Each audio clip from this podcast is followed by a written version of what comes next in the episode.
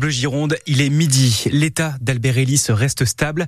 Hier soir, l'attaquant a été victime d'un très grave chaos au Matmut lors du match victorieux pour les Girondins 1-0 face à Guingamp. Albert Ellis est sorti sur civière très tôt en début de match après un choc à la tête. Il a ensuite été placé en coma artificiel avant d'être transporté à l'hôpital Pellegrin. Clément Carpentier, bonjour. Bonjour Hugo, bonjour à tous. Son état reste donc euh, préoccupant malgré la première opération réalisée cette nuit. Oui, car il est encore trop tôt pour dire qu'il est complètement sorti d'affaires. Cette nuit, il a donc subi une première opération au niveau de sa boîte crânienne. On lui a drainé l'hématome qui faisait notamment pression sur son cerveau. L'opération s'est très bien passée. Maintenant, la situation reste tout de même grave. Il va falloir attendre deux choses très importantes dans les prochaines heures. Son réveil, cela peut prendre du temps. Il est toujours en réanimation actuellement. Selon l'évolution médicale, les médecins peuvent décider de le laisser dans le coma artificiel pour que son cerveau se répare.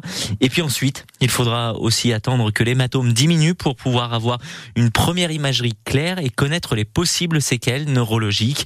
Dans ce combat, il est accompagné de ses proches, notamment de ses parents, de passage à Bordeaux pour le voir jouer. Du côté du club, Gérard Lopez, le président des Girondins, et Anne-Marie Lopez, le directeur sportif, se se relaie à son chevet. Les joueurs, eux, vont se retrouver, se sont retrouvés au centre d'entraînement euh, ce matin du Hayan pour le décrassage avec sûrement une très forte pensée donc pour Albert Ellis, leur coéquipier. Merci Clément Carpentier pour ces explications et on vous résume toute la situation sur francebleu.fr. Et depuis, c'est une vague de soutien immense que reçoit l'attaquant girondin sur les réseaux sociaux. Kylian Mbappé a notamment publié un message sur Instagram. Toutes mes pensées positives vont pour toi, Albert Ellis. En attendant, les Marinés Blancs restent 13e au classement de Ligue 2. Ils sont à 5 points du top 5. Défaite à domicile hier pour les handballeuses de Mérignac, 30 à 33 contre Saint-Amand-les-Eaux. Elles sont 11e du championnat. En revanche, carton plein pour le rugby féminin en Gironde. Les Lyonnes du Stade Bordelais sont allées gagner en Auvergne hier. Victoire 31-27 face à Romagna, leur principale concurrente. Et les Bordelaises ont triomphé devant un stade de 6000 personnes. C'est un record pour le championnat de rugby féminin. Par contre, chez les hommes à l'UBB, c'est beaucoup moins glorieux. Ils poursuivent leur série de défaites, la troisième en quatre matchs. Et hier à Castres, c'était même la plus lourde de la saison pour les Bordelot-Béglés, 41 à 12. Équipe avec une vingtaine d'absents entre les blessés et les joueurs sélectionnés pour les six nations. Donc forcément, Arnaud Carré, période compliquée. Et ça s'est bien vu sur le terrain hier.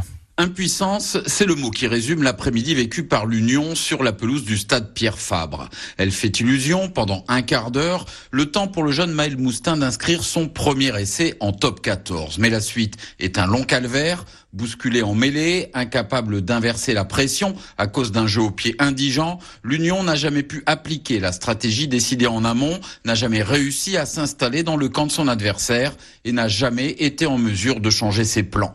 Résultat, elle a subi et a été spectatrice de son duel avec un castre olympique qui n'en attendait pas tant. Ferrarissime, on l'a même vu baisser les bras en seconde période, comme si elle faisait, elle aussi sur le terrain, le constat de son impuissance. Plombée par l'absence de 20 joueurs. L'Union aura des jours meilleurs, c'est sûr. En attendant, elle va devoir se resserrer pour finir avec le moins de casse possible, le gros temps faible qu'elle traverse depuis un mois. Les explications d'Arnaud Carré à retrouver sur francebleugironde.fr et l'UBB descend donc à la quatrième place du top 14, suivi d'un point par Pau et le Racing. Alors on espère pouvoir se consoler devant le tournoi des six nations reprise aujourd'hui. Le 15 de France affronte l'Italie, une équipe avec trois joueurs de l'UBB titulaires, Lucu, Jalibert et Penaud. Louis Bielbiaré est touché au cou. Il a finalement déclaré forfait. Le coup d'envoi est à 16h. L'actualité aujourd'hui, c'est aussi le deuxième jour du Salon de l'agriculture depuis son ouverture hier. Ouverture chaotique avec une, avec une image qui restera gravée des affrontements entre les CRS et les agriculteurs.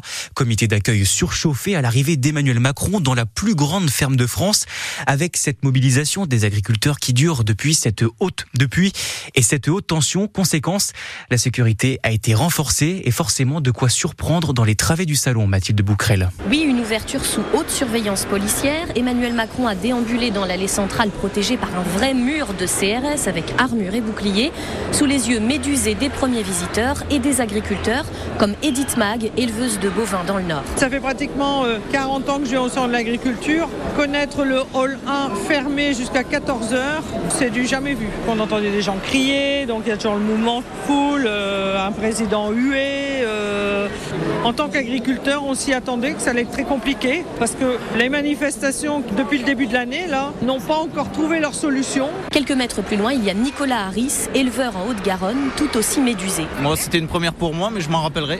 Euh, on a pu laver nos animaux tranquillement et après le retour au stade, quand on était parti pour prendre le petit déjeuner, euh, on avait de l'agitation avec euh, des groupes de manifestants qui étaient rentrés. Et, euh, je pense que c'est pas de rajouter de la violence à un contexte déjà compliqué qui fera avancer les choses. Amertume également chez certains visiteurs comme Betty venue d'Arras avec sa famille. Les gens voulaient venir ici au- en début, mais on ne pouvait pas, c'était fermé. Et après, on voulait à la ferme pédagogique tout à l'heure, cet après-midi, mais bon, fermé aussi. Et là, on doit repartir au bus, du coup, on n'ira pas. C'est la première fois que je viens, mais trois heures de route, on est déçus là. C'est une journée gâchée, conclut-elle. Le reportage de Mathilde Bouquerel depuis le Salon de l'Agriculture pour France Bleu et c'est à lire sur francebleu.fr.